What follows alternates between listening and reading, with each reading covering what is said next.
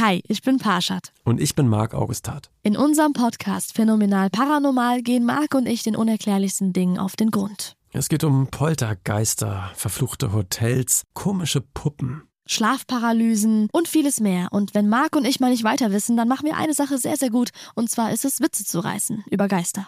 Und wir holen uns Expertinnen und Augenzeuginnen rein, die uns die Fälle aus den verschiedenen Perspektiven beleuchten. Jeden Freitag bei Podimo und überall, wo es Podcasts gibt. Hört doch mal rein, wir würden uns freuen.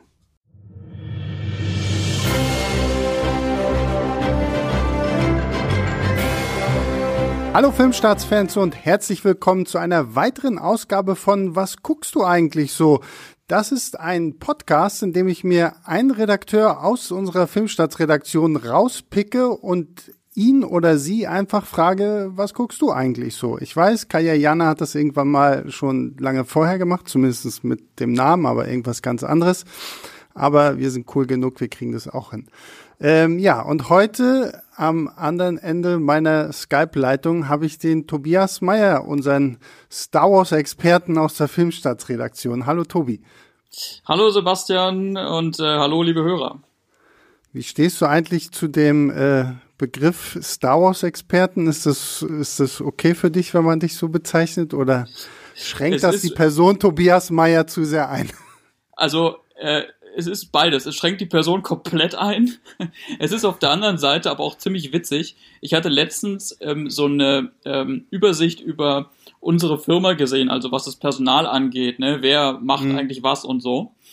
Und es war mir gar nicht bewusst, aber da stehe ich oder stand ich tatsächlich als äh, Star Wars-Experte drin. Geil. Also die ähm, ganze Firma weiß es. Ja. Die ganze Firma weiß es, ja. Diese, diese Bezeichnungen sollen jetzt da irgendwie ein bisschen eingeschränkt werden, deswegen habe ich gesagt, stand ich, aber das war eine ganze Zeit lang so. Das war ein, äh, irgend, ein irgendwie sehr surrealer Moment, das auf diesem, ähm, auf dieser Übersicht zu sehen. Stell dir mal vor, du hast, das würde bei dir auf der Visitenkarte stehen. Tobias ja, wenn, Meyer, Star Wars-Experte. Wenn ich eine Visitenkarte hätte, ich meine, das macht man ja heute nicht mehr. Ich weiß, mein Papa hat noch welche, ne? Aber ja äh, wenn ich eine hätte, ich, ich müsste mir das sehr überlegen. Ähm, aber wahrscheinlich, ach komm, was soll's, würde ich dann sagen und drauf damit. Es ist genau. irgendwie gerade, gerade wenn man so im Internet ähm, unterwegs ist, ist es ja äh, wahrscheinlich besser, irgendein Image zu haben als gar keins. Das ist so wahr, das ist so wahr, ja. Und da ist Star Wars Experte doch auch kein so schlechtes Image.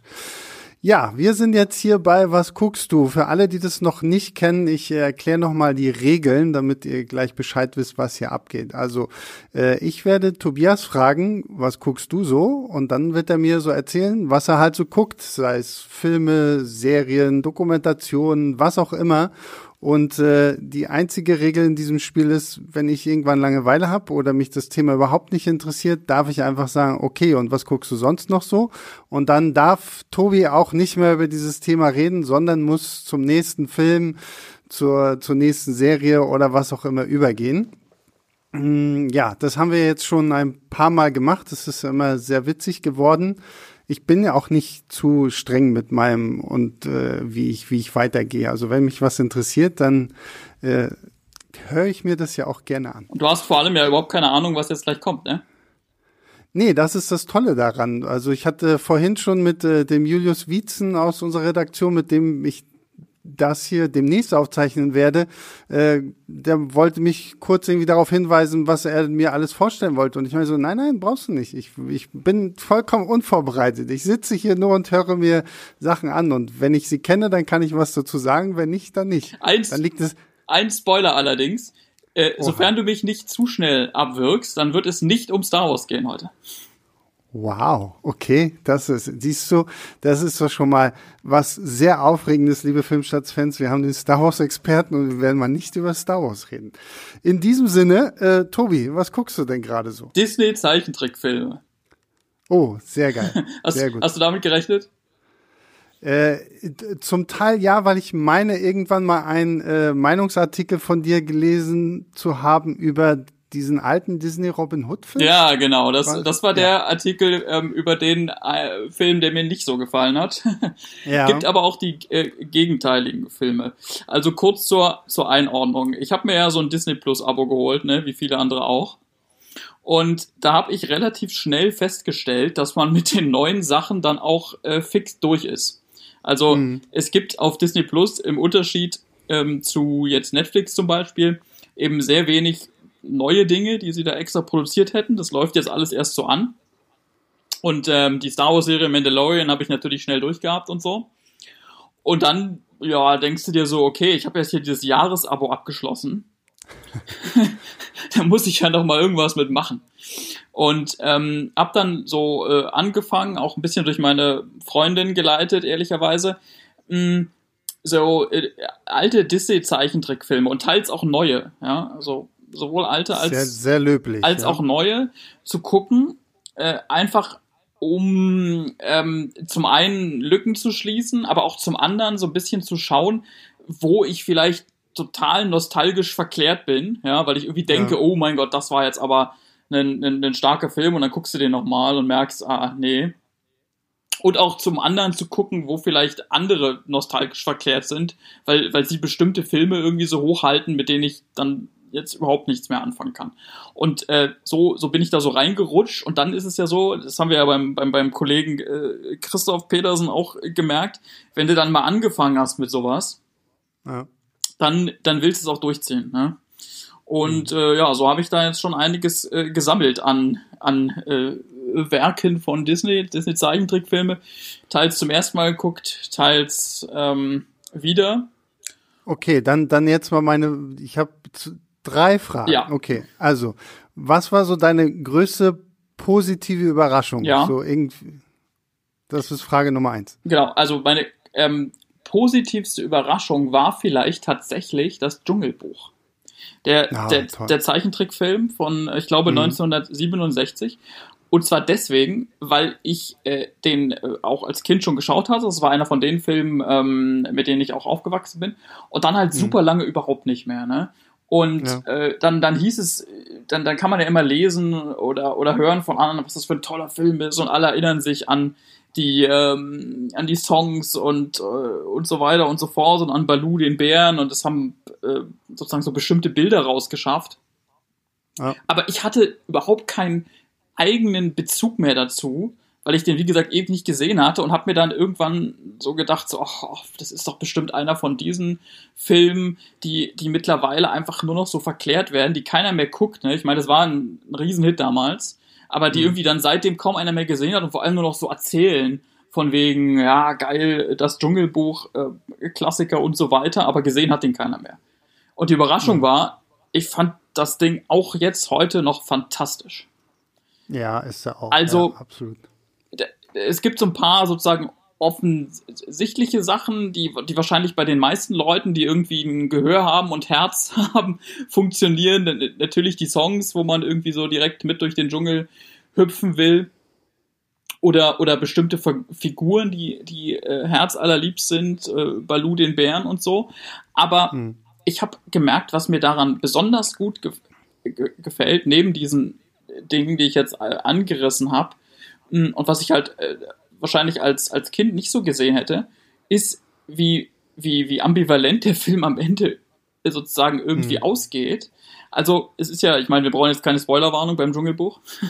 ähm, es ist ja den ganzen Film über so, dass, dass Mowgli ähm, aus, im Grunde aus dem Dschungel herausgeführt wird. Ne? Also er ist ja dieses mhm. Menschenkind, was da von Wölfen großgezogen wird und dann ähm, fängt der Film aber im Grunde schon, also die eigentliche Handlung fängt im Grunde so an, dass Bagheera, der, äh, der weise Panther, ankommt und sagt, ähm, ja, dass das, dass das der, der muss jetzt mal, mal raus hier. Oder, oder die Wölfe äh, sind, glaube ich, auch der Meinung oder so. Auf jeden Fall ist am Anfang relativ schnell klar, der passt nicht mehr hier rein, das wird zu gefährlich, weil ja auch Shere Khan im Anmarsch ist, so, ne? Und dann wird er also da so rausgeführt und dann kommt irgendwann ähm, Balu der Bär und ist so die, die Figur, die ihn so irgendwie drin, drin hält und du merkst so, wie, wie, wie toll der Dschungel ist und wie, wie schön Mowgli da auch reinpasst, ja.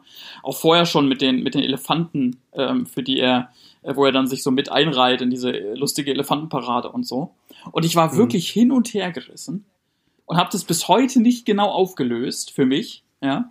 Ob ich jetzt es am Ende gut finden soll dass Mowgli, dass Mowgli zu den Menschen kommt äh, also sozusagen so mit dem, mit dem vernünftigen Bagheera, dem Panther, da rangehen soll, aus, also mit seiner Sicht.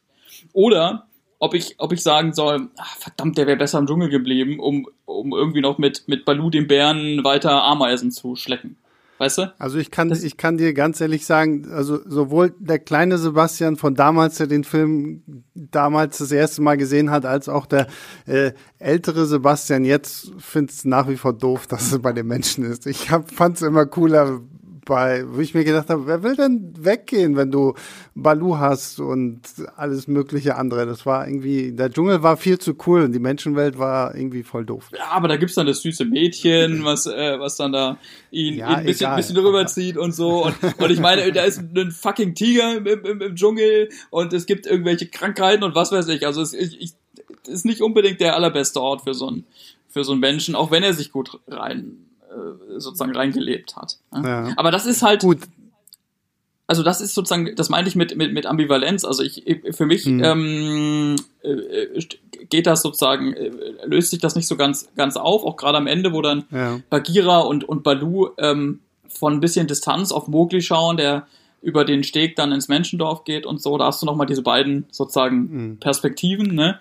Und äh, das ist was, was, was den Dschungelbuchfilm neben allen anderen Qualitäten, der ist auch äh, wirklich sehr, sehr knackig erzählt, ja, da ist keine Sekunde zu viel. Ähm, neben allen anderen Qualitäten auch von, von anderen Disney-Filmen abhebt, die dann halt doch sehr, sehr so simpel sind in ihrer, in ihrer mhm. Botschaft. Okay, und jetzt, dann kommen wir jetzt zu meiner zweiten Frage, ja. die quasi auch wieder ein, was guckst du, was war die äh, schlimmste, herbste Enttäuschung? Ich glaube, das war dann tatsächlich der, dieser Zeichentrick Robin Hood von Disney, ähm, der übrigens vom selben Regisseur ist wie das Dschungelbuch.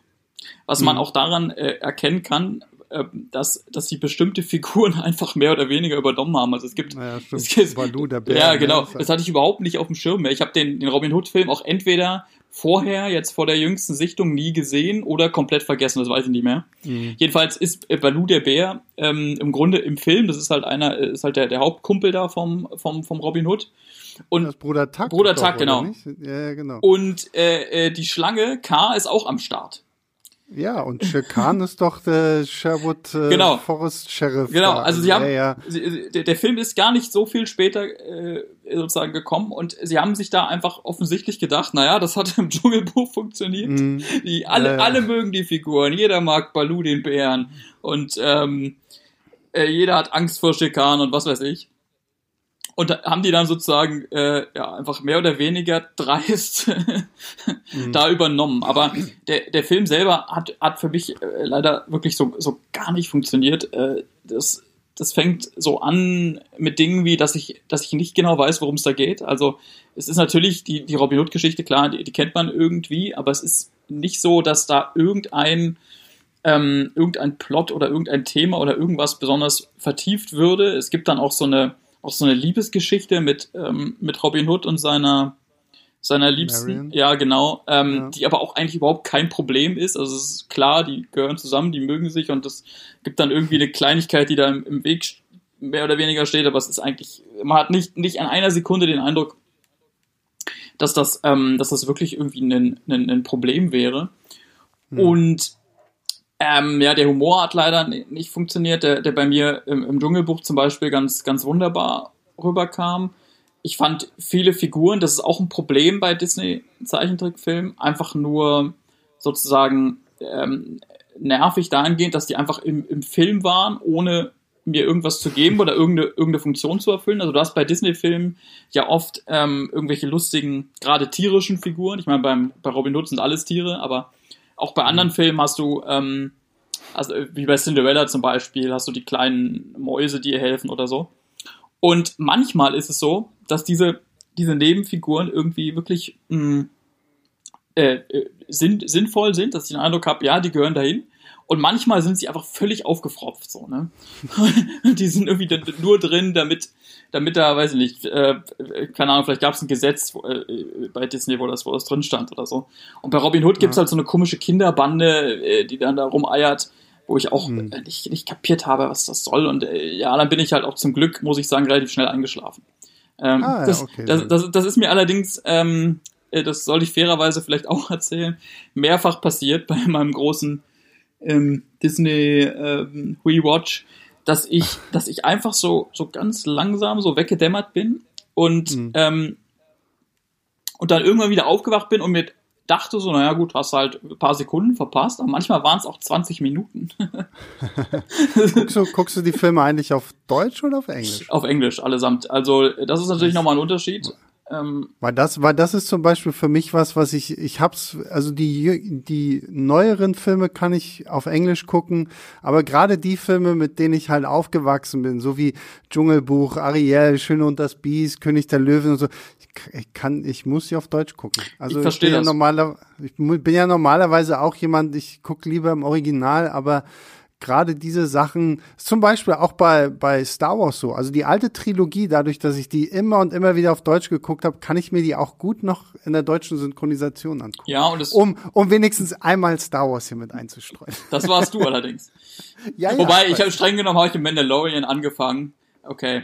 Ähm, äh, genau, die Synchro. Also äh, es gibt ja auch einfach gute Synchros und schlechte Synchros. Es ist ja auch nicht hm. ähm, äh, ein Thema, was man jetzt irgendwie total dogmatisch angehen sollte, finde ich. Ich meine, ich bin auch dafür, im Original zu gucken und mache das meistens.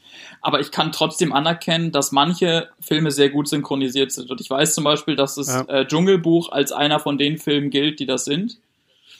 Ja. Und ich kenne auf der anderen Seite natürlich auch die, die Gewöhnung. Jetzt weniger von Disney, aber mir geht es zum Beispiel bei den Simpsons so. Also die, ja. die Simpsons, die es ja übrigens auch auf Disney Plus gibt. Ähm, ja. Und wo ich tatsächlich auch ein bisschen was gesehen habe nochmals, wo, du, wo ich das selber angesprochen habe, fällt mir das ein. Na, jedenfalls, das ist so eine Serie, ähm, die hat quasi, also mit der bin ich mehr oder weniger aufgewachsen in meinen Teenagerjahren. Hat, die hat meinen Humor massiv geprägt und da bin ich massiv gewöhnt an, an die Stimmen. Und mhm. äh, da fällt es mir bis heute schwer, irgendwie gerade die Hauptfiguren auf, auf Englisch ja. zu hören. Ja. Ich gucke jetzt meine letzte Disney-Frage, dann sind wir die drei Fragen durch, weil sonst wird es hier ein reiner Disney-Podcast. Äh, Frage Nummer drei, letzte Frage zum Thema Disney. Was ist so dein äh, Geheimtipp, wo du sagst, okay, das ist so ein Film, der geht irgendwie total unter oder den sollten Leute mal wieder gucken, der ist tatsächlich viel besser, als man meinen möchte? Ja, ich würde sagen, tatsächlich Schneewittchen. Ich weiß nicht, ob das als Geheimtipp gilt, weil Schneewittchen ja ein Film ist, der, äh, der wo man sozusagen weiß, es war ein Disney-Film und so, mit den Zwergen und so weiter mhm. und so fort. Aber ich will mal versuchen zu begründen, ähm, warum ich, äh, warum ich den trotzdem als Geheimtipp nehme. Äh, ja. Also es, es, kann ja sein, dass auch viele, also das ist sozusagen ein, ein bekannter Disney-Film, das haben sicherlich alle irgendwie auf dem, auf dem Schirm, aber ich bin nicht sicher, wie viele Leute den heute noch gucken. Ja. Und es ist ja, ähm, ich glaube sogar der, der erste von denen. Ja, ja, ja, das ist so, sogar, was ich bei dem Film immer lustig finde, dass Walt Disney, als er den Oscar dafür gekriegt hat, sieben kleine Mini-Oscars noch dazu gekriegt hat, halt für die sieben Zwerge. Siehst du. Und äh, ich will jetzt mal zwei, ähm, zwei Gründe liefern, ähm, warum ich den sozusagen bemerkenswert finde, die vielleicht nicht alle auf dem Schirm haben. Und zwar einmal ist der Film äh, stellenweise ein Horrorfilm. Also mhm es gibt die, diesen Moment, wo, wo Schneewittchen alleine durch den Wald irrt. Und dann wird es halt irgendwie Nacht oder so und dieser Wald verwandelt sich langsam in, in so eine, wie so eine wirklich gruselige Geisterbahn. Ja, also sie wird dann so mehr oder weniger angegriffen von dem Wald und dann ploppen irgendwelche Tiere auf und so. Und das ist wirklich gruselig und ich glaube, das ist viel gruseliger als es heute in einem, in einem Disney-Film gemacht würde. Ja. Absolut, absolut. Obwohl, obwohl welche ja auch relativ gruselig war an einigen Stellen, war dieser Küss den Frosch. Okay. Der mit so mit Voodoo und so, das war eigentlich, ja, das hatte auch sehr unheimliche Stellen. Das mag sein, das mag sein, aber bei, bei Schneewittchen ist es wirklich eine Sequenz, die könntest du eins zu eins in einen ähm, Horrorfilm transferieren, mhm. also diesen anderen Kontext setzen und du müsstest im Grunde nicht, nicht viel verändern. Ja. Das ist wirklich, wirklich bemerkenswert. Und dann, worauf ich auch ähm, angefangen habe zu achten, wahrscheinlich aus so einer persönlichen Verbindung heraus bei Disney-Filmen und wo Schneewittchen ein sehr gutes Beispiel ist, ist die Darstellung mhm. des Waldes. Mhm. Ja, also der Wald ist ja in vielen dieser ähm, Disney-Filme, die sich auf, äh, ja, auf Märchen oft ähm, sozusagen beziehen, also die Verfilmung von Märchen sind, ist der Wald ja wichtig, ein wichtiger Handlungsort und so. Und da gibt es aber echt gute Wälder und es gibt schlechte Wälder. Mhm. Ähm, äh, Robin Hood, muss ich leider wieder drauf rumhacken, hat, ein, hat einen komplett flachen Wald. Also der, obwohl Robin Hood ein Film ist, äh, oder eine Geschichte ist, besser gesagt, die äh, im Wald spielt, wo der Wald total ähm, wichtig ist, so als, als Rückzugsort und so, ist der einfach dermaßen flach gezeichnet und, und, und, äh, und ohne irgendwie Ideen oder, oder Schnörkel mhm. oder so, dass, dass man ihn kaum wahrnimmt. Bei dem, ja. bei dem Schneewittchenwald aber wiederum, und nicht nur bei dem, auch bei Bambi, ähm, ver kann, versinkst du da geradezu. Das ist wirklich, mhm. du, du, du, läufst sozusagen mit, mit Schneewittchen in diesen, in diesen Wald rein und der Wald ist dermaßen schön ausstaffiert ähm, und, und, und wirkt so endlos, ja, ja. dass du dich sozusagen mit Schneewittchen äh, zusammen in diesem Wald verläufst. Das ist wunderbar und das ist, ja. ähm, das ist eine, eine sozusagen eine, eine klasse Bildgestaltung. Mhm. Ja, das, ja, finde ich, ich habe den auch schon ewig nicht mehr gesehen. Mein Geheimtipp tatsächlich, den ich schon lange habe, ist, äh, glaube ich, wirklich so ein bisschen so ein Geheimtipp, weil den Film haben nicht viele auf dem Schirm. Äh, Taran und der Zauberkessel. Mhm. Das ist so, das ist, glaube ich, so wirklich der ein. Ich glaube, der ist gefloppt, weil der halt wirklich zu horrormäßig ist. Mhm. Ja, der ist gefloppt und, und zwar äh, mächtig. Ja, und äh, aber ich finde ihn tatsächlich nach wie vor nicht schlecht. Aber so, jetzt damit wir ein bisschen von Disney wegkommen, was guckst du denn sonst noch so? Sei denn, du guckst weiter Disney. Ich habe gesehen Come to Daddy, ein äh, oh ein Horrorfilm mit Elijah Wood in der Hauptrolle. Wir kennen ihn vor allem nach wie vor oh, als, okay. als Hobbit äh, aus ja. den ähm, Herr der Ringe-Filmen.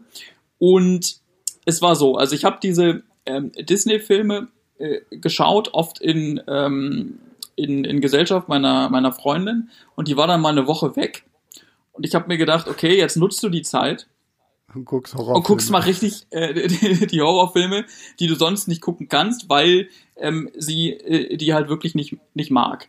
Ne? Ja. Und ähm, habe ich mir so gedacht, von wegen, ja, äh, schön, ich bin äh, alleine zu Hause, da kann ich das machen. Was ich dabei nicht bedacht habe, war, verdammt, ich bin alleine zu Hause. Und bei, und bei, bei, bei Come to Daddy, ich gehe gleich noch ein bisschen genauer drauf ein, aber da gab es dann wirklich zum ersten Mal für mich seit Jahren, glaube ich, einen Moment, wo ich dermaßen einen Schiss hatte, dass ich, dass ich, auf, dass ich aufstehen musste und das Licht anmachen musste. Und genau und in diesem Moment ist dann auch noch in der Küche irgendwas runtergefallen. Geil. und, ich, und, ich, musste nach, ich musste mich da so hinschleichend äh, nachsehen gehen und so. Ja, also. Okay, wow, das klingt, das klingt gut. Worum geht's? Denn? Ja, also ähm, die Sache ist, die Come to Daddy ist ein sehr wilder Mix an Genres. Ich will dazu nicht zu viel verraten, aber ja. zumindest das, das sei gesagt. Es ist ein sehr gruseliger Film, aber er ist nicht nur das. Er ist auch ähm, ein, ein Thriller und ein Splatterfilm und so. Also es, es wechselt. Ähm, die Ausgangssituation ist die, äh, Elijah Wood spielt einen, einen Typen, mh, hm, ich glaube 35 ist er, der bekommt nach äh, dem jahrelangen Funkstille war, ein Brief von seinem Papa, dass er den halt mal wieder sehen will. Also der Papa lädt den, den Sohnemann ein. Und natürlich ja. wohnt der Papa nicht irgendwo, sondern der wohnt in so einem Haus äh, am See, wo sehr, sehr, sehr viel Wald zwischen diesem Haus am See und der Zivilisation ist. Natürlich, tun sie das nicht alle in diesem Man Film. kennt das, man kennt das von dem eigenen Papa. So, ja. und dann macht sich also, also so beginnt der Film, äh, der Elijah Wood macht sich also da auf den Weg und kommt dann da an und merkt halt schon, dass da, als er mit dem Vater spricht, irgendwas überhaupt nicht stimmt. Äh, mit, ja. mit diesem Papa. Und es entspinnt sich dann ein ähm, Psychoduell, das, ich will jetzt, wie gesagt, nichts weiter sagen, äh, sehr, sehr wilde und sehr gruselige Züge annimmt. Und ich sag noch trotzdem noch so viel, ich glaube, der Film geht in Richtungen, die man von diesem Ausgangsszenario, was ich jetzt geschildert habe, nicht ja. erwarten würde. Also. Okay, ich bin, ich bin jetzt schon hooked. Also ich, ich stehe ich steh ja total so auf perfide Horrorfilme und das klingt echt gut. Genau, Come to Daddy, den ähm, habe ich mir auf, äh, den kann man jetzt auch einfach als VOD leihen gegen eine, gegen eine ah, gewisse okay, Gebühr. Ja. Weil ich finde es ja, ich finde ja faszinierend, wie, wie Elijah Wood gerade, weil du ja Herr der Ringe und so angesprochen hast, wie er viel eigentlich auch so in diesem Horrorbereich gemacht hat. Ne? Ich weiß, er hatte diesen, ah, ich, ich habe leider, er hat ja mehrere Horrorfilme auch mitproduziert und mit hier dieses Maniac, Maniac ja, genau. Der, dieses Remake von diesem 70er Jahre Film, der so komplett aus Ego-Perspektive irgendwie gedreht wurde und also ja faszinierend, dass der kleine Herr Frodo jetzt also auf Horrorexperte macht. Ja, und ähm, er macht das auch ganz äh, gut. Also zumindest für den Film kann ich das sagen, dass er da, dass er da schon echt, ja. echt gut reinpasst, so als, als, als die Figur, die, die so eine gewisse hm, Unsicherheit und, und, und Verletzlichkeit hat. Also auch das, was man, mhm. was man tatsächlich dann von der, von der berühmten Frodo-Rolle aus Herr der Ringe ähm, kennt, das passt in, in diesen Kontext ebenfalls sehr gut rein, weil er halt der, sozusagen der, der Sohnemann ist, der nicht, der nicht so richtig weiß, was, was zur Hölle da mit ja. seinem Papa passiert ist. Klingt toll. Ich, siehst du, und da, allein dafür liebe ich diesen Podcast, weil ich habe, und ich habe wieder nichts zum Schreiben mit dabei. Ich muss mir das nachher merken, weil in jedem Podcast habe ich irgendwas Neues, wo ich mir denke, ja, das muss ich mir unbedingt angucken. Also, Come to Daddy mit Elijah Wood. Come to Daddy ähm, mit Elijah Wood, genau. Klingt erstmal so ein bisschen wie so ein Pornofilm, wie so Come to Daddy, ja. Zum Glück, ich, ich, glaube, dieser, ich glaube, dieser Titel wird zum Glück überhaupt nicht äh, irgendwie genannt in dem Film. Also, okay, das ist, weil es ist, ja, es ist, aber trotzdem irgendwie ein komischer Titel für einen Film, wo, wo ein alter Mann irgendwie, der mitten im Nirgendwo seinem Sohn schreibt, ja, come to daddy. Ja, ich bin mir auch nicht sicher, ob die Filmemacher den ausgesucht haben oder, oder ob das so ein Titel ist, der halt von der Marketingabteilung da drauf gesetzt wurde. Das weiß man ja nicht immer so ganz genau, ne? Ja. Gut, was guckst du denn sonst noch? Apollo 11 habe ich gesehen. Ähm, uh. Apollo 11 ist eine Doku. Ich gucke auch sehr gerne äh, Dokumentationen. Mm, die musste ich natürlich auch leider zu Hause gucken. Also, soweit ich weiß, lief die mh, mm, vergangenes Jahr wahrscheinlich, 2019, auch im Kino, vor allem im IMAX-Format. Mhm. Ich habe das damals verpasst und habe die jetzt halt zu Hause nachholen müssen. Ich meine, es gibt ja nun eh ähm, äh, wenig Gelegenheiten, jetzt aktuell Sachen im Kino zu sehen. Mm, und war wirklich hin und weg. Also das ist, äh, wie der Name schon verrät, eine Dokumentation über die berühmte Apollo 11 Mondmission, die erste äh, bemannte mhm. Mondlandung, 1969 war die. Und der Clou an der ganzen Sache, also an der Doku ist, die besteht äh, ausschließlich oder zum, zum großen Teil aus Material, was damals aufgenommen wurde ähm, in, okay. in dem Jahr, was astrein restauriert wurde. Also es, es gibt äh, viele Aufnahmen, die äh, wirklich aussehen, als, als wären die heute gedreht worden, aber du erkennst an der Kleidung der Leute, dass es die 60er sind. Ja? Also wo dann so die, okay, wo die, ähm, wo, wo die das Publikum den Abschuss der Rakete so von so einer Tribüne zum Beispiel verfolgt, da hast du so eine Menschenansammlung und das ist äh, äh, von einer wirklich bemerkenswerten Bildqualität. Ähm, aber du erkennst natürlich, okay, die Leute äh, tragen, tragen äh, 60s-Klamotten. So, ne?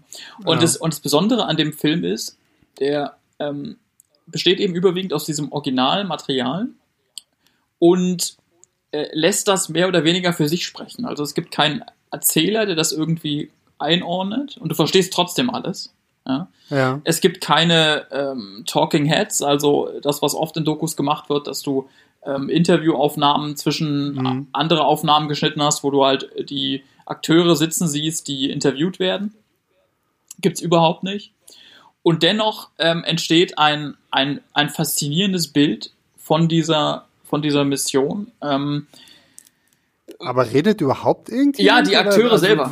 Also äh, die, die, ganze Doku geht sozusagen von der äh, Planung der Mission, also von so Vorbesprechungen, über ja. das, das Briefing der Astronauten, über den Moment, ja, okay. wo sie dann, mhm. äh, das ist ja die Szene, die in den Film, vielen Filmen immer dargestellt wird, äh, zum, zum Raumschiff laufen, bis mhm. aufs Raumschiff, bis ins Raumschiff, bis ins All, bis zum Mond, bis um den Mond, bis auf den Mond. Ja, okay. Alles ist äh, zu sehen in der, in der Doku. Wie gesagt, mit, mit Aufnahmen, die ähm, zumindest ist es die, die Information, die ähm, in der, ich glaube, Synopsis steht oder die man in Kritiken lesen kann, die halt noch nicht zu sehen waren bisher. Hm. Und du, ich meine, das ist ja, man muss sich das vorstellen, das ist alles ähm, 1969 gedreht worden, das ganze Material. Aber ja. es ist halt ähm, zum einen äh, wunderbar restauriert und zum anderen sind da Aufnahmen dabei, die man, die man nicht kennt, gerade Aufnahmen vom, vom Mond oder, oder ja. Aufnahmen aus dem, aus dem äh, Raumschiff, wo ja nur drei Leute drauf waren. Ne? Und es ist, ähm, das ist sozusagen eine, eine, eine wunderbare ähm, Rekonstruktion, die, die, die, die glaube ich, deswegen so, so faszinierend ist, weil, weil sie einem vor Augen führt, was für ein unfassbarer Irrsinn diese Mission war. Das ja. ist, heute nimmt man das als so selbstverständlich hin. Man, man weiß irgendwie, ja, Ende der 60er waren halt die Amerikaner und damit überhaupt Menschen zum ersten Mal auf dem Mond. Aber da fliegen drei Typen einfach, weiß ich, wie viele tausend Kilometer von der Erde weg, was du halt mitbekommst, weil du, weil du siehst, wie die Erde kleiner, kleiner wird. Ähm, und, und, und, und, und schaffen es, irgendwie auf diesem, auf diesem Mond zu landen. Und was, was dabei in jedem Moment deutlich wird, ist, dass diese Mission zu jedem verdammten Zeitpunkt hätte schiefgehen können. Es ist ja, heute, ja, heute, ja. heute weißt du, wie es ausgegangen ist, natürlich. Aber wenn du, wenn du das sozusagen so, so fast schon minutiös nochmal noch mal mitbekommst, dann wird, dann wird dir bewusst, dass das unfassbar riskant war, was die da gemacht haben. Mhm. Also, da, und dann, dann sind dann irgendwann die, die zwei, ähm, ähm, also Neil Armstrong und, und Buzz Aldrin auf dem Mond und der dritte, dessen Namen ich jetzt schändlicherweise vergessen habe, äh, le leider ein Schicksal, was, was ihn, glaube ich, ähm, was ihn sozusagen oft ereilt, der fliegt, sagen, ja. der fliegt währenddessen, während die beiden auf dem, auf dem Mond sind, fliegt er einfach alleine um den Mond herum in dem, in dem Raumschiff. Er ist, mhm. er ist mhm. komplett alleine dafür verantwortlich. Und ich meine, das, muss, das, ja. wird, das, ist, das ist, wenn man das sozusagen, wenn man heute von dieser Mondmission spricht, dann ist das alles so selbstverständlich und so. Aber wenn man das sieht, ähm, ja, und vor allen Dingen, wenn man sich auch überlegt, so dass unsere Smartphones heute eine bessere ja. Technik hatten als das, was die da irgendwie in ihrer Kapsel hatten. Und ich habe auch irgendwie gelesen, dass die sich irgendwie mit Kugelschreibern und so dann irgendwie Sachen reparieren mussten, um dann halt irgendwie auch wieder zurückfliegen zu können. Also ist schon wahnsinnig beeindruckend, was, was die da irgendwie erreicht haben. Und das klingt echt gut. Also genau, und das, und das, das wird einem vor Augen geführt. Und das ist wirklich ein Film, der, der dahingehend ähm, äh, fasziniert und der mir sogar so ein bisschen Hoffnung gemacht hat in der, in der aktuellen äh, sozusagen weltpolitischen Phase, wenn man so will, wo, ähm, wo ja die Aussichten relativ apokalyptisch sind, jetzt nicht nur durch irgendwelche Viren, die um sich greifen, sondern auch, ja. wenn es um äh, darum geht, wie es äh, ökologisch um unseren Planeten bestellt ist ist ja die, die Erzählung heute, dass es halt echt, echt mies aussieht und so. Und man fühlt sich dann oft so ein bisschen mh, mm, gelähmt, könnte man sagen, weil man nicht so richtig weiß, was, was man eigentlich machen soll gegen, gegen den großen Klimawandel und so. Aber wenn ich mir angucke, was, was damals Ende der 60er mit, äh, mit, mit, mit Verstand, mit, mit, mit, mit, mit purem Willen und mit Mut geschafft wurde, ja, wie gesagt, diese mhm. drei Leute auf den Boden zu schießen, dann macht mir das echt ein bisschen Hoffnung für die, ja, für die ja, Zukunft gut, der Menschheit. Meine, sie waren ja, sie waren, sie waren ja auch ein bisschen vom Ehrgeiz getrieben, es schneller hinzukriegen als die Russen. Ne? Natürlich, also. dass, dass, dass solche, dass, dass solche Konkurrenzerwägungen eine, eine Rolle spielen, ohne Frage. Ja. Das ist total menschlich, wenn man so will. Klar, die wollten unbedingt schneller oben sein als die Russen. Aber ich finde es toll, dass du sagst, wie, wie gut die das restauriert haben. Also ich meine, es ist jetzt vielleicht ein blödes Beispiel, aber ich habe die, die Blu-ray-Sammlung zu der, zu der James Bond-Reihe mhm. und auch da war ich sehr beeindruckt, wie gerade so der erste Bond auf Blu-ray aussieht, als wenn sie den gestern gedreht hätten. So. Also mhm. was die mittlerweile alles aus diesem alten Material auch an Farbe und Klarheit und Kontrast und was nicht alles irgendwie rausholen können ist echt unglaublich. Das kann man schaffen. Das hat ja auch Peter Jackson geschafft mit seiner Erste Weltkriegsdoku. Ja. Auf der, äh, ähm, deren Namen ich jetzt gerade leider nicht komme. Äh, ich glaube, they, they Shall Not Grow Old heißt sie. Äh, wo er, wo er alte, die lief vergangenes Jahr im Kino, da der alte Stimmt, der Aufnahmen ja aus dem Ersten Weltkrieg restauriert und auch in 3D umgewandelt. Und auch in Farbe, ne? Also in Fa ja, genau, das ist ja mal der erste Schritt. Ja, ja. ja. ja geil. Also die Doku klingt auch super. Und was, äh, was hast du denn sonst noch so gesehen? Okay, dann ähm, mache ich weiter mit äh, einem Film, den man jetzt aktuell bei Amazon Prime Video sehen kann. Also wenn man Amazon Prime hat, dann ist der im Katalog. Ja. Und zwar heißt der The Vast of Night. Oh, ja. Das ist ein äh, Science-Fiction-Film ich, ich glaube, wir hatten mal überlegt, ob wir den bei Leinwand lieber besprechen. Genau, genau. Ich habe deswegen habe ich den auch so ein bisschen auf meiner Watchlist, aber bin noch nicht dazu gekommen, den zu gucken. Haben wir leider nicht gemacht. War ein Fehler. Ja. hätten, wir, hätten wir machen sollen. Den hätten was wir haben, was haben wir stattdessen gemacht? Ich hoffe nicht äh, Last Days of American Crime. ja, und vielleicht war es genau das. Genau. Diese Netflix-Gurke, ja, die, die ja. ich noch nicht gesehen habe. Dazu kann ich dir nichts sagen. Ja, lass äh, es auch bleiben. Lass es auch bleiben. Also Last Days of American Crime muss ich wirklich niemand angucken. Genau. Ähm, als Hörer von Leinwand weiß ich das natürlich. So, aber The Vast of Night sollte man sehen. Das ist ein ähm, Science-Fiction-Film, relativ günstig produziert. Spielt in den, in den 50ern in so einer kleinen Stadt. Hm. Die Hauptfiguren sind ein, ein Radiomoderator ähm, und eine äh, junge Frau, die auch eine Mitschülerin ist von ihm. Und ähm, dann äh, im Grunde spielt der ganze Film während einer, einer Nacht in dieser kleinen amerikanischen Stadt. Da ist äh, so eine Sportveranstaltung in der Schule, wo äh, viele Leute oder im Grunde fast die ganze Stadt zugegen ist. Ja.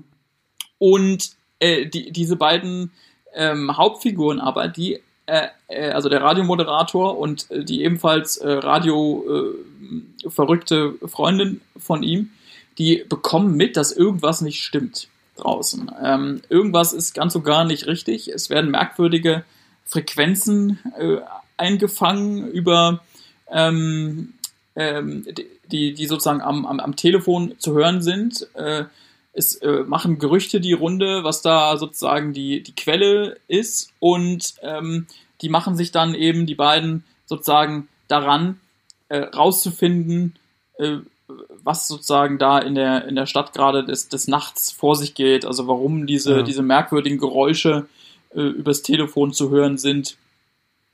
Und viel mehr will ich gar nicht sagen, weil, wie man ja schon gemerkt hat, ist das Ganze ein, ähm, ein, ein Mystery-Film, mhm. ähm, der, äh, der sozusagen sehr viel aus diesem, aus diesem Geheimnis macht, dass da, dass da enthüllt wird und der auch einfach ähm, wirklich total, total sympathisch ist, weil diese, diese, diese, diese beiden Hauptfiguren so, so schön äh, sozusagen so, so technikbegeistert sind. Es ist, es ist im mhm. Grunde so ein, so, ein, so ein Film, der, ich hatte ja gesagt, der eine ist, ist Radiomoderator von den, von den beiden Hauptfiguren und, und, und, und sie mag das auch und so, die, die, die dieses Medium irgendwie auch total, also ein Film, der dieses Medium auch total feiert. So. Ja. Das, ist, das ist einem heute vielleicht gar nicht mehr so, so, so präsent, aber in der Zeit war ja sozusagen Radio das, ähm, das, das Internet von heute, wenn man so will, also das Medium, wo man sich in Echtzeit informieren konnte und wo, wo Leute ähm, an, den, an den Lippen von, von Radiomoderatoren gehangen haben, so wie heute vielleicht Leute an den, an den Lippen von Podcastern hängen. Ne? Hm. So, wie, so wie, an meinen Lippen. Wie an deinen Lippen gehangen wird, so, so wurde damals ähm, an den Lippen von diesem jungen Radiomoderator gehangen. Und das ist, also da, da kommt sozusagen so eine, so eine, so eine, so eine Liebe zum Medium rüber, die ich, ähm, die ich sehr äh, faszinierend finde. Davon abgesehen ist der Film halt spannend, weil äh, das ist, dieses Mysterium aufgeklärt wird, was da in der Nacht in diesem Dorf merkwürdiges mhm. vor sich geht. Und es ist ein Film, der, äh, ich glaube, ich hatte es schon einleitend gesagt, zu einem relativ geringen Budget ja. äh, äh, gemacht wurde ähm, und wo äh, vielleicht deswegen äh, sehr viel über die Dialoge passiert, ähm, mhm. sehr viel am Telefon nur passiert oder man sehr viel nur im Radio hört und, und trotzdem oder gerade deswegen sehr starke Bilder im Kopf ja. äh, des, des Zuschauers das klingt, passieren. Das klingt gerade so, wenn du es so erzählst, das erinnert mich an ein Horrorfilm, ich glaube von 2008 oder 2009, ich weiß es nicht, haut mich bitte nicht, ähm, namens Pontypool. Mhm. Da geht es auch um einen Radiomoderator, der irgendwie die ganze Zeit in seinem, in seinem Radiostudio sitzt und es kommen halt Anrufe rein und Nachrichten und auch Leute kommen in sein Studio rein.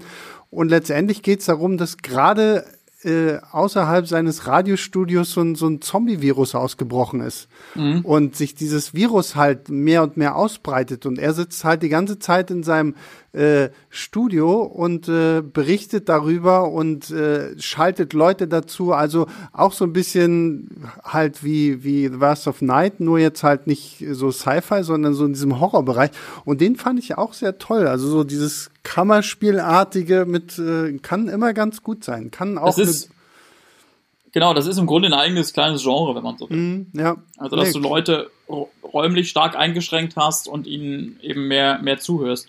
Aber ich möchte dazu sagen, ähm, es soll nicht falsch rüberkommen, äh, The Vast of Night ist auch herausragend gut inszeniert. Hm. Also es gibt, ähm, es gibt sehr viele, äh, oder was heißt sehr viele, es gibt einige, es gibt genügend wirklich gute Einstellungen und Kamerafahrten, ähm, in denen dieses, dieses kleine Dorf sozusagen ähm, wunderbar rüberkommt. Ja. ja also es ist, es ist kein, äh, auch wenn sich das vielleicht so angehört hat, es ist kein dahingehend minimalistischer Film, dass, ähm, dass sozusagen äh, ausschließlich äh, Leute zu sehen sind, wie sie Radio hören oder, oder, ja, oder wie sie ja. reden oder so.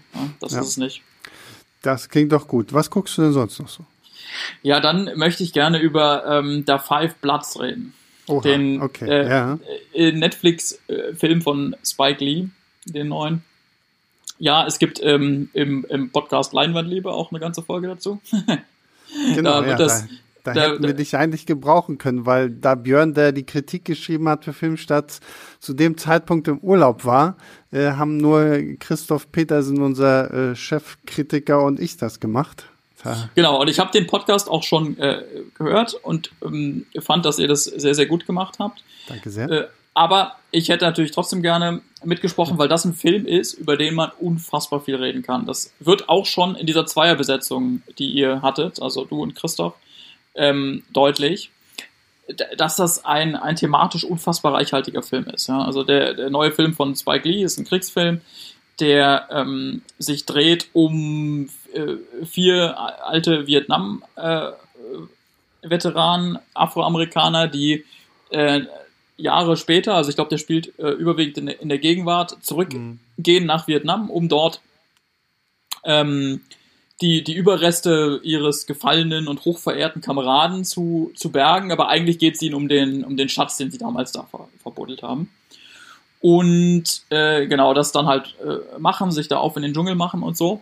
Und ich finde das klasse, wie der, wie der Spike Lee, der Regisseur, der, der bekannt ist für seine ähm, provokanten Filme, wo er halt ähm, immer wieder den, den Finger in die, in die Wunde Amerikas legt und, und, und aufzeigt, wann und wo überall ähm, schwarze Menschen benachteiligt wurden, wie der in diesem Film einfach sozusagen mehrere Themen unterbringt, ich aber nie den Eindruck hatte, dass er irgendwas oberflächlich behandelt oder so. Also du, du hast ja ähm, häufig das, das Problem bei ähm, bei, bei, bei Filmen, dass sie, wenn sie viele Themen drin haben, dass man den Eindruck hat, es wird alles sehr, sehr oberflächlich abgehandelt.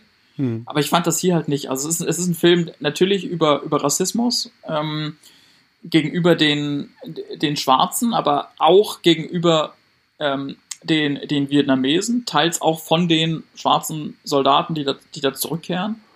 Ne? Es, ja. ist ein, es ist ein Film übers übers Älterwerden, ganz einfach. Also das sind ja alles alte Säcke, die da, die da jetzt zurück in den, in den Dschungel gehen und das, und das merkt man.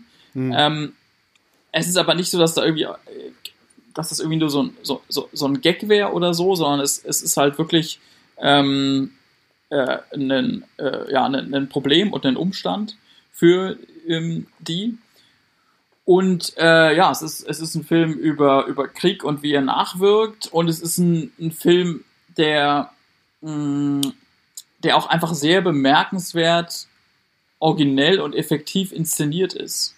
Mhm. Also, äh, der nicht nur sozusagen thematisch reichhaltig ist und der viele ähm, äh, und der die vielen Themen sozusagen auch gut verbindet, sondern wo es, wo es diverse sehr gute inszenatorische Ideen gibt, äh, äh, vor allem äh, die, die Idee, dass man in den Rückblenden, also wo man sieht, wie die, wie die Jungs früher da gekämpft haben, dass man da die alten Soldaten, also die alten Schauspieler nochmal genommen hat, anstatt ähm, äh, irgendwie die, die, die digital jung zu machen oder, äh, oder, oder neu zu, zu besetzen. So, das ist so, eine, so, ein, so ein Moment, ähm, wo man, wo ich jetzt schon echt diverse Interpretationen mitbekommen habe von, von, von Leuten, was sie, also wo sie sozusagen versuchen zu ergründen, warum Spike Lee das gemacht hat. Also warum er nicht einfach jüngere Menschen ja, ja. Ähm, genommen hat, die das dann gespielt haben oder die einfach digital verjüngt hat. So wie bei dem Scorsese-Film auf Netflix The Irishman oder so. Das ist ganz, echt ganz interessant. Also das ist äh, äh, Björn hat in seiner Kritik die, die, die Interpretation angeboten, ähm, äh, na gut, das sind halt keine wirklichen Rück, Rückblenden, sondern es sind ähm, geschönte Erinnerungen, deswegen sind die auch inszeniert wie so 80er Actionfilme mit, mit Stallone ja. oder so, also Rambo natürlich vor allem. Ähm, aber ich habe auch schon die Interpretation gelesen, dass das einfach wie beim Brechtschen Theater so ein, so ein bewusster Bruch ist, dass man also einfach in dem Moment aus dem Film rausgeschmissen werden soll, weil man sich nicht zu sehr identifizieren soll. Also ja. der, der Spike Lee ist ja einer, der eben politisches Kino macht, also der, der mit seinen Filmen was verändern will, der also politische Themen hat in den Filmen, aber der auch möchte, dass sich was, dass sich was verändert, der einem manche Sachen echt ins Gesicht klatschen will hm. und so. Und der aber bestimmt nicht will, dass man sich zu sehr in seinem Film verliert und sich da so irgendwie zu sehr mitreißen lässt. So, ne? Mhm. Und ähm, das könnte ja auch passieren, weil, weil der Film auch noch gleichzeitig ja eine sehr, sehr genrehaft ist, wenn es darum geht, dass die da durch den Dschungel gehen und den, den Schatz versuchen dann eben rauszuholen. Es ist ja ein, im Grunde so ein Abenteuerfilm, der sich dann entspinnt, mhm. in dem man sich so verlieren könnte, aber das könnte natürlich dann eben gebrochen werden in diesen Momenten, wo man, wo man rausgeschmissen wird. Das, das ja. war also diese Interpretation mit dem, mit dem Brechtschen Theater, also Brecht, der auch immer wollte, dass sich die, dass sich das Publikum bewusst ist, ihr seht hier etwas Künstliches und nichts, in dem ihr euch sozusagen äh, äh, verlieren und, und einrichten sollt. Ne? Das ist echt interessant. Also ich habe da auch die, die, die Podcast-Folge von euch äh, dahingehend sehr gerne gehört, weil ihr da noch, ähm, noch, noch, noch viel tiefer drauf eingeht. Ja, in diesem Sinne wundert euch nicht, dass ich jetzt äh, stillschweigend äh, nur zugehört habe, weil wie gesagt, es gibt, wie Tobi schon meint, es gibt eine Leinwandliebe-Folge, in der wir das auch nochmal sehr ausführlich äh, durchgehen. Auf jeden Fall ein sehr interessanter Film, der seine Zuschauer wirklich auch ein bisschen herausfordert. Man darf halt wirklich kein klassisches, weiß ich nicht, Apocalypse Now Kriegsdrama erwarten, sondern da steckt tatsächlich sehr viel mehr drin, da gebe ich dir schon vollkommen recht. Aber, weil, wie gesagt, ich habe heute schon genug über diesen Film gesprochen, was guckst du sonst noch so? So, jetzt äh, schaue ich hier nochmal auf meine ähm, Liste. Ich würde sagen, wir können noch reden mh, hm, über äh, wie wär's mit Lovebirds auf Netflix? Okay. Was, kennst du den? Nee, sagt mir gar nichts. Eine ähm, sehr, sehr äh, pfiffige Komödie, ähm, jetzt auch von, von, von ein paar Wochen erschienen, über mh, hm, zwei, äh, zwei, zwei Menschen, ein, ein Paar, das sich im Grunde, äh, ja, also wo du merkst, so, okay, die, die Beziehung ist, ähm, ist im Arsch und so. Äh, mhm. äh, also die, die haben dann so eine, so eine Autofahrt noch zusammen, wo sie, wo sie Freunde besuchen wollen. Und äh, auf dem Weg dahin ähm, werden sozusagen die, die Spannungen, die es, die es vorher gab, dermaßen, ähm, dermaßen deutlich, dass sie dann beschließen, äh, sich zu trennen. Problem ist nur, ihr Auto, äh, äh, äh, sie werden sozusagen ähm, mehr oder weniger entführt. Also es kommt, kommt ein Typ an, der, der da ins Auto äh, ein, eindringt und dann ähm, mit, den, mit den beiden zusammen ähm, einen anderen Typen überfährt und abhaut. Okay. So, und äh, jetzt haben die, äh, die beiden, die sich eigentlich trennen wollten, das, das Problem, dass der Tatort dummerweise so aussieht, äh, als hätten die das gemacht. Ja. Also von diesem äh, besagten, äh, von dieser besagten dritten Person fehlt jede Spur. Auf der Straße liegt die Leiche äh, des, des Typen, der da überfahren wurde. Die beiden stehen ähm, neben, dem, neben dem Auto und auf einmal kommen, kommen Zeugen an. Ja. Und das heißt, sie müssen jetzt ähm, äh, ja, äh, irgendwie, irgendwie versuchen, aus der, aus der Nummer wieder, wieder rauszukommen, äh, denken, dass sie nicht direkt zur, zur, zur Polizei gehen können, weil, ähm, weil die ihnen eh nicht glauben mhm. würde und versuchen deswegen sozusagen ähm, das Problem ja, auf, auf, eigene, auf eigene Faust zu lösen. Äh, das ist sozusagen die, die, die Handlung des Films und der ist zum einen echt ähm, äh, äh, witzig geschrieben. Also das ist ein, äh, ein, ein, Film, wo sich so die, die Pointen nur so um die Ohren gehauen werden hm. von, von, von den beiden. Der hat zum anderen eine äh, recht, recht pfiffige sozusagen Konstellation, dass die eigentlich überhaupt keinen Bock mehr aufeinander haben, aber da jetzt halt noch so zusammengeschweißt sind. Und vor allem ist halt die Chemie zwischen den, zwischen den beiden toll. Also äh, die werden gespielt von ähm, Kumail Nanjiani, ähm, ah, okay. den du ja wahrscheinlich auch kennst, äh, der, der jetzt auch sozusagen einem, einem größeren Publikum vor allem bekannt wurde durch The Big Sick. Die, ja. äh, der ist äh, doch jetzt auch demnächst in die Eternals von Marvel zu sehen, ne? Genau, genau, der, ähm, der kommt ja sozusagen richtig groß raus. Also der hat ähm, wahrscheinlich mit, mit, mit The Big Sick ähm, der, der, der Komödie ähm, so jetzt die meiste Aufmerksamkeit äh, ja. Äh, bekommen in den in den Übrigens auch ein toller Jahren. Film. Übrigens auch ein sehr toller Film. The genau, der Regisseur von The Big Sick hat halt den Lovebirds äh, ah, okay, geil. gemacht. Okay. Das ist der, das ist derselbe Regisseur. Gekauft. Und ähm, die die Hauptdarstellerin ähm, äh, äh, Issa Way heißt die. Ich hoffe, ich habe es richtig ausgesprochen. Die ist ist ebenfalls äh, ebenfalls großartig. Also die ähm, die, die hat einfach so, so Gesichtsausdrücke äh, drauf, die kannst du, wenn du die, wenn du die, wenn du die einfrieren würdest, dann könntest du dich darüber eine ganze Woche lang schlapp, ja. schlapp lachen. Und die beiden haben halt echt eine, eine fantastische so, so Chemie als, als Paar vor allem. Ne? Also als, mhm. ähm, also als, als Paar, was eigentlich keins mehr ist, aber irgendwie dann, naja, doch, doch noch und so. Mhm. Und das ist, das ist so ein Film, äh, ich, ich glaube, mit den, mit den beiden könnte man in jeder ähm, in, in, in unterschiedlichen Handlungen Zeit verbringen. Also das ist gar nicht so wichtig, was da außen rum passiert. Ja. ja. Wenn, du, wenn, du, wenn du die hast, die beiden, dann, ähm, dann guckst du da weiter zu, oder zumindest ging es mir so. Ja. Und ähm, dazu kommt aber noch, dass das, äh, was sich dann da an, an Handlungen entspinnt in dieser Nacht, wo, wo die beiden halt ähm, irgendwie versuchen, das Verbrechen zu klären, was sie nicht begangen haben, aber wo es aussieht, dass sie es begangen haben, das ist tatsächlich äh, teils ziemlich wild. Also äh, äh, und, und auch durchaus spannend. Also das ist ähm, ja. gar nicht mal so egal, wie ich wie ich es vielleicht gerade rübergebracht habe. Nee, es klingt gut. Vor allen Dingen, das klingt auch nach einer schönen Charakterkomödie irgendwie, wo es nicht Fall. einfach nur darum geht, dass so Slapstick, sondern dass es halt auch viel durch die äh, Charaktere funktioniert. Ja, der sollte ins Kino kommen eigentlich, The, The Lovebirds, ja. ah, aber okay. da, das ging halt nicht und jetzt ist er auf auf Netflix ah, ja, äh, sehr gut. für die Allgemeinheit zugänglich.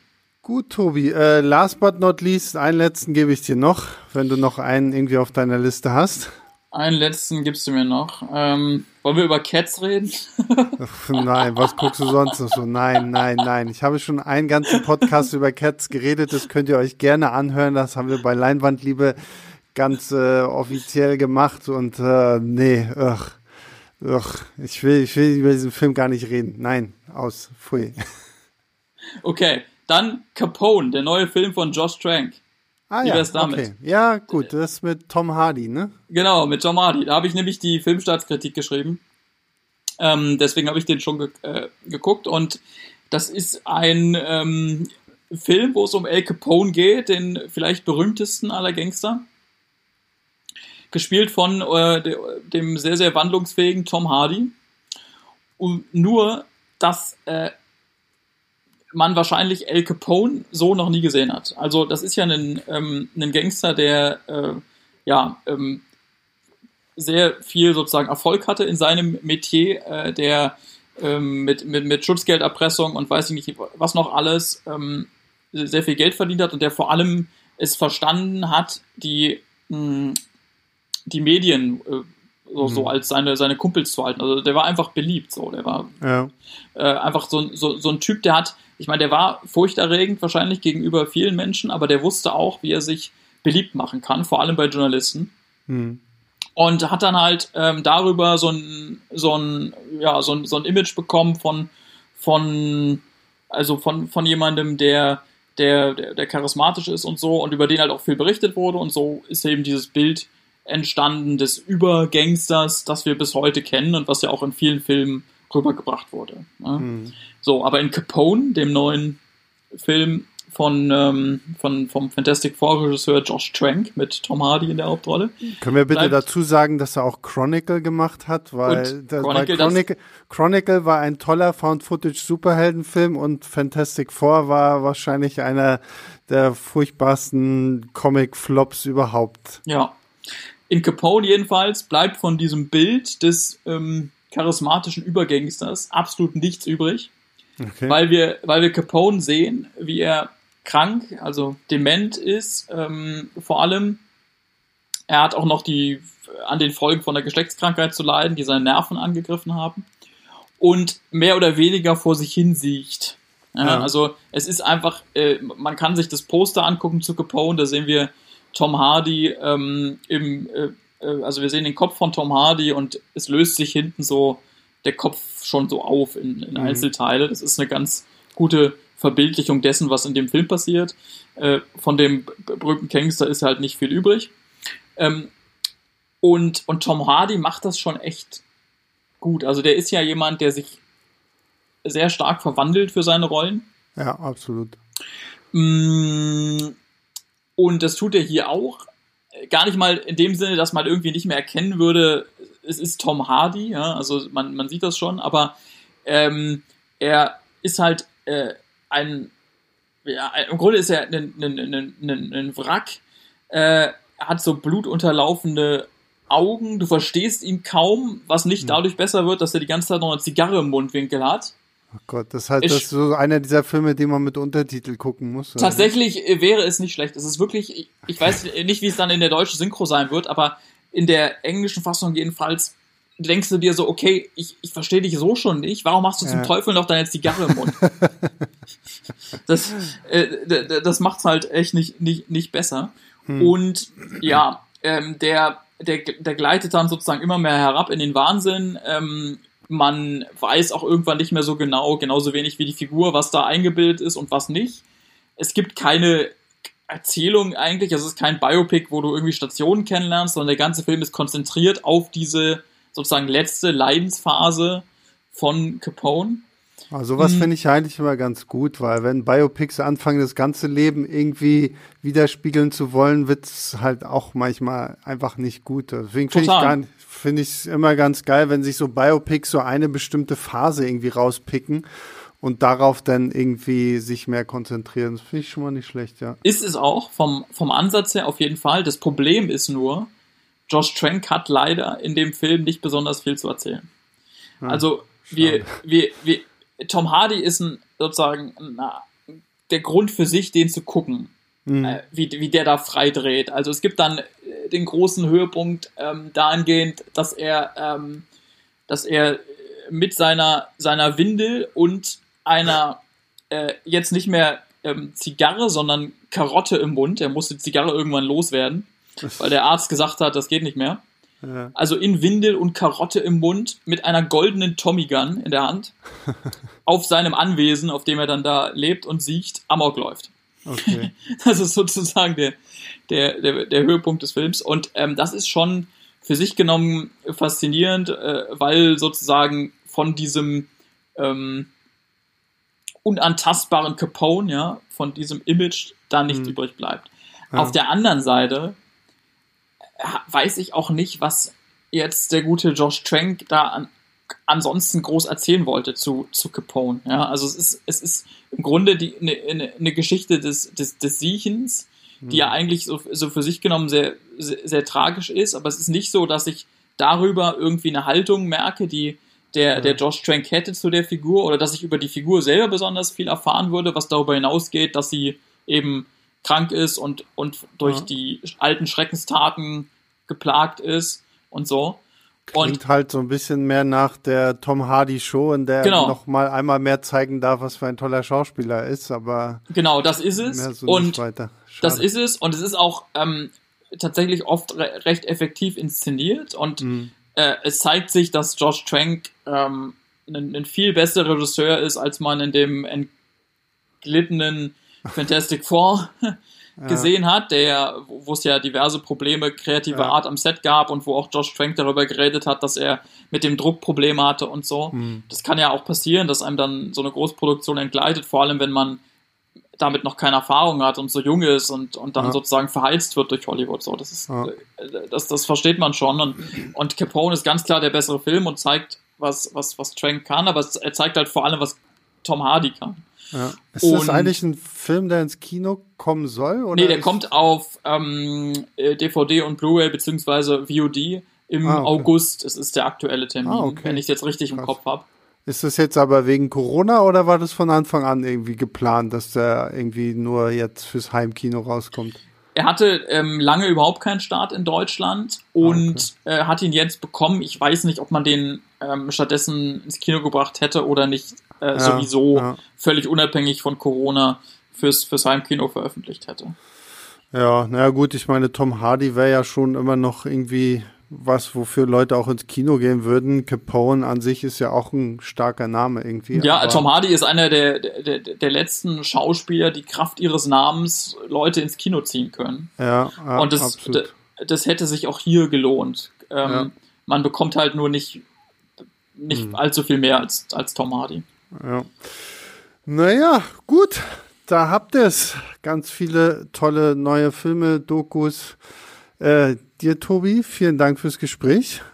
Wir sehr sind, gerne, Sebastian, sehr gerne. Wir sind am Ende angekommen. Ähm, und ja, an alle unsere Zuhörerinnen und Zuhörer, äh, vielen Dank, dass ihr zugehört habt. Wenn ihr Fragen, Anmerkungen, Lob oder sonstiges habt, schreibt es unten in die Kommentare, schickt es uns per E-Mail an leinwandliebe.filmstarts.de und wir hören uns beim nächsten Mal wieder. Bis dahin schaut auch weiterhin fleißig Filme und bis zum nächsten Mal. Ciao, ciao.